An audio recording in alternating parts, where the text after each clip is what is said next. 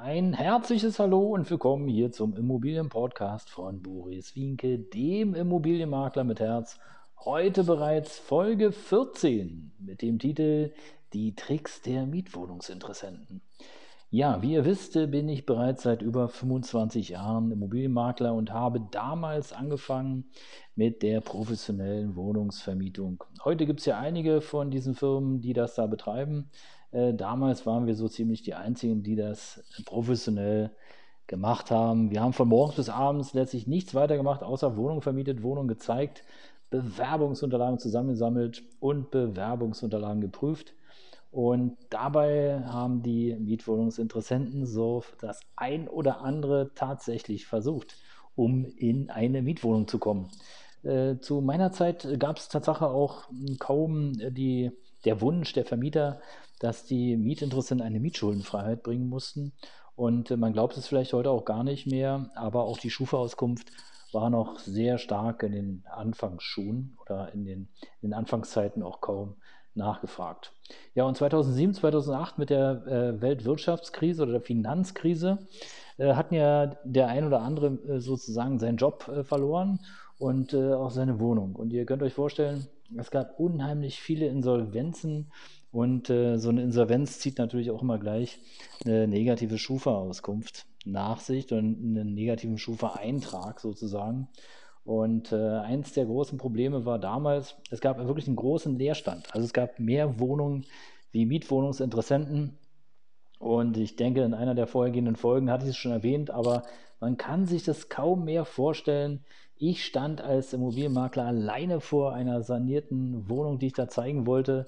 Und es war weit und breit kein Interessent zu sehen. Wir haben damals wirklich alles probiert. Wir haben mit Heutbesichtigungen wir haben äh, Heutbesichtigung inseriert, wir haben äh, mehrere Interessenten auf einen Termin äh, geschickt. Wir haben morgens besichtigt, mittags besichtigt, abends besichtigt, am selben Tag und, und, und. Wir haben am Sonntagvormittag besichtigt, am Montagabend und wie auch immer. Aber es war Tatsache so, äh, man mag es wirklich sich kaum mehr heute vorstellen. Äh, ich stand teilweise alleine und die Wohnungen, die waren auch gar nicht so teuer. Also wenn man sich überlegt, äh, 60 Quadratmeter, weiß ich noch wie heute, völlig saniert, Weserstraße, Weichselstraße hinten Neukölln, 60 Quadratmeter für äh, 280 Euro netto kalt. Was für ein Traum. Aber gut, so waren eben einfach die Zeiten. Und äh, wie gesagt, es gab eben in der Zeit viele Insolvenzen. Die Schufa-Auskünfte waren entsprechend schlecht von vielen äh, Mietinteressenten. Und so könnt ihr euch vorstellen, dass der ein oder andere wirklich in Not war und äh, alles versucht hat, um an eine Mietwohnung zu kommen. Und äh, einige Tricks möchte ich euch hier heute vorstellen. So war beispielsweise äh, eins der spannendsten Dinge, wenn Einkommensnachweise gefälscht worden sind. Ja, nun fragt man sich, hm, okay, also wenn ich jetzt ähm, eine normale Lohnabrechnung bekomme, meistens vom Lohnbüro, da steht ja noch alles drin, Eintrittsdatum, Austrittsdatum, wie viel Geld ich bekomme, etc., etc. Aber hier in dem Fall war es Tatsache so, äh, uns lag ein Einkommensnachweis oder die Einkommensnachweise der letzten drei Monate vor. Und ähm, oben auf dem Nachweis stand aber, dass, die, dass das Vertragsverhältnis bereits vor zwei Monaten endete. Also hat der Herr, der sich damals beworben hat, Tatsache versucht, sozusagen seine Einkommensnachweise zu fälschen und uns etwas vorzugaukeln. Wir haben das natürlich gesehen und haben direkt ähm, angerufen beim äh, Arbeitgeber und der war völlig entrüstet und sagte, nein, nein, der äh, ist Tatsache hier schon vor zwei Monaten ausgeschieden, äh, der arbeitet hier nicht mehr. Also die Quintessenz, äh, Quintessenz davon, es hagelte von uns natürlich die Absage. Was auch ganz beliebt war, war die Mietschuldenfreiheit zu fälschen. Ja, man kann sich gar nicht vorstellen, was da alles so an Kreativität plötzlich äh, auf den Plan kam. Aber äh, die erste Variante war beispielsweise handschriftlich. Ja, also nach dem Motto, ja, hiermit bestätige ich, dass ich keine Mietschulden habe. Toll.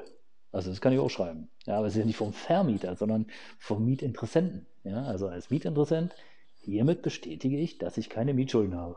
Toller Nachweis. Hat natürlich nicht gezogen, die Nummer. Äh, also haben wir dann nochmal vom Vermieter bzw. Mieter äh, eine richtige Mietschuldenfreiheitsbestätigung verlangt. Oder aber auch ähm, einfach ein Schreiben mit einem privaten Vermieter ohne Kontaktdaten.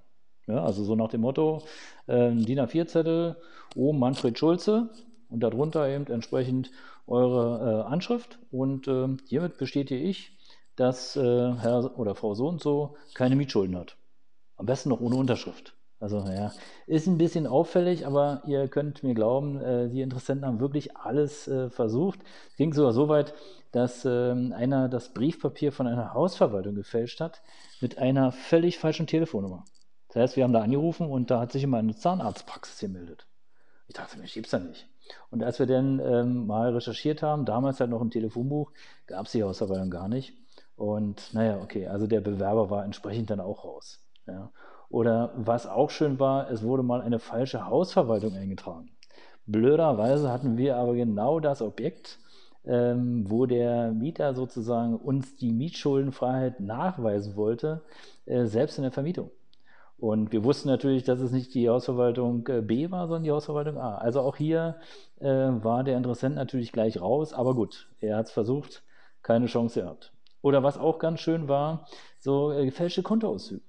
Ja, also Kontoauszüge, das war schon ein bisschen professioneller, da musste man schon ein bisschen mehr machen, aber äh, eins der ganz beliebtesten Themen war dann einfach, die Kontoauszüge einzureichen und ein, zwei Monate fehlten. Ja, also beispielsweise, äh, wir haben sechs Monate verlangt als Nachweis und es kamen dann der erste, der zweite, der vierte, der sechste, der siebte und der achte. Ja, und was ist mit den anderen beiden Monaten, der dritte und der fünfte, die fehlten? Ja, die kamen nicht, weil da auch keine Miete bezahlt worden sind. Ja, also Mietschuldenfreiheit fälschen war eins der ganz beliebten Themen. Ja, oder was auch ganz toll war, so eine miserable Schufler, äh, Schufa. Ja, also ich meine, wenn ich mich bewerbe um eine Wohnung und ich bekomme einen Fragebogen und da steht drauf, haben Sie eine eidesstattliche Versicherung? Und ich kreuze Nein an, dann bedeutet es auch Nein. Aber viele haben tatsächlich uns ihre Schufa-Erklärung eingereicht und da stand dann drin, ja, Abgabe einer staatlichen Versicherung. So, super. Also auch der Bewerber oder die Bewerber waren raus. Oder auch einige haben sich dabei überhaupt gar nichts gedacht und haben einfach die Schufa-Erklärung eingereicht äh, mit dem Hinweis Abwicklung mehrerer Konten. Also mehrere Konten waren in Abwicklung. Äh, ja, okay, also wenn die Konten schon in Abwicklung sind, dann ist halt wirklich die Frage, ja, kann derjenige oder diejenige sich dann überhaupt die Miete leisten?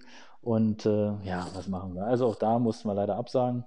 Äh, es ging bis über eingetragene äh, Mietforderungen. Oder auch eine ganz schöne Variante war, wenn es dann so drei, vier Seiten Schufa-Erklärung äh, waren, dann fehlte einfach mal die Seite 2. So nach dem Motto, naja, okay, wir probieren es mal auf doof. Vielleicht äh, merkt der Vermieter das ja nicht. Aber auf der Seite 2 standen natürlich genau dann diese Dinge drin, wie Konto und Abwicklung oder auch die eidesstattliche Versicherung. Also hier die miserable Schufa wurde oftmals versucht zu fälschen. Oder was auch ganz beliebt war, äh, war Bewerberbögen einfach nicht richtig ausfüllen. Ja, ist auch schön, wenn, äh, wenn ihr dann sozusagen äh, vier Besichtigungen am Tag habt und ihr bekommt dann per Post einen Bewerberbogen und da steht zum Beispiel überhaupt nicht die Anschrift drauf. Okay. Ja, dann kann man natürlich raten oder man kann versuchen, dann den Bewerber anzurufen. Allerdings hatten wir das auch, dass teilweise die Bewerber gar nicht ihre Telefonnummer aufgeschrieben haben. Und dann ist natürlich die Frage, okay, also schön, dass du dich beworben hast, aber wie sollen wir dich erreichen? Und zu meiner Zeit damals war wirklich die E-Mail-Adresse, war in der Anfang schon und auch so Verwalterprogramme für äh, ja, Immobilieninteressenten, das war auch alles so in den Anfangsschuhen, also nicht so wie heute mit CMS-Systemen oder alles, was es da gab, sondern es war alles noch ein bisschen einfacher. Viele haben noch mit Excel-Tabellen oder äh, Karteikarten gearbeitet, aber gut, das ist ein, ist ein anderes Thema. Oder was auch ein ganz beliebtes ähm, Dingens war, dass bei den Bewerberbögen einfach die Antworten weggelassen worden sind. Ja, also haben Sie eine eidesstattliche Versicherung? Ja, nein.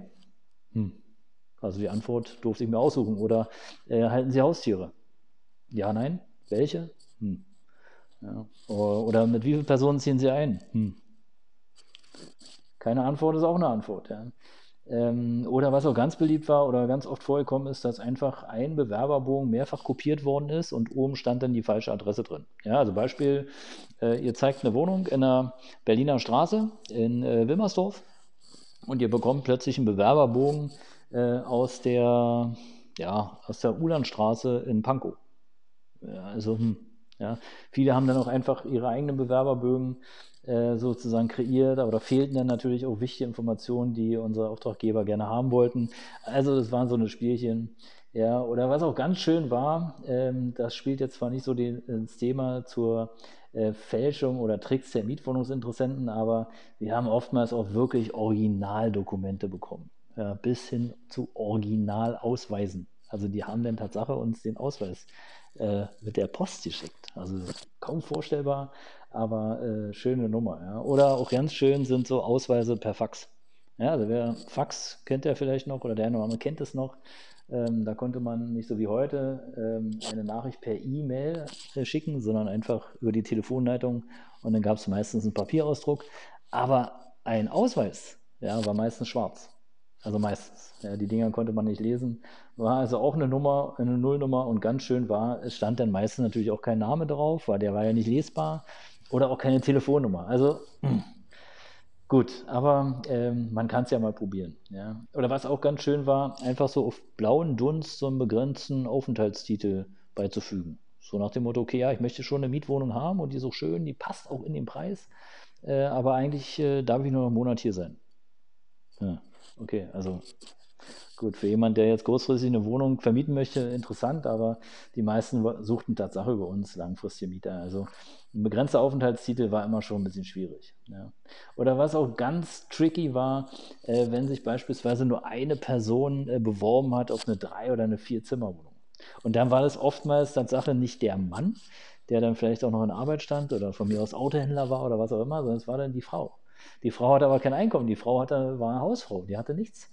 So, und jetzt müsst ihr euch vorstellen, Bewerbebogen, wie hoch ist ihr Einkommen? Da steht nichts, bewirbt sich aber auf eine Dreizimmerwohnung.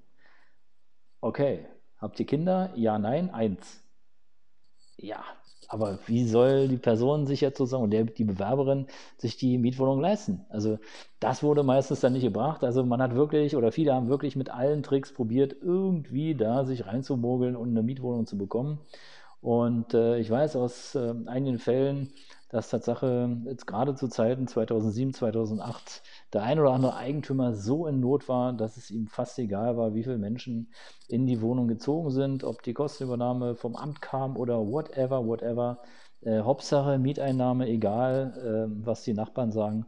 Äh, aber gut, das hat ja letztlich nichts mit äh, seriöser und professioneller Wohnungsvermittlung zu tun. Ähm, solche äh, Bewerbungsunterlagen haben wir meistens rausgefiltert und äh, haben dann auch direkt abgesagt.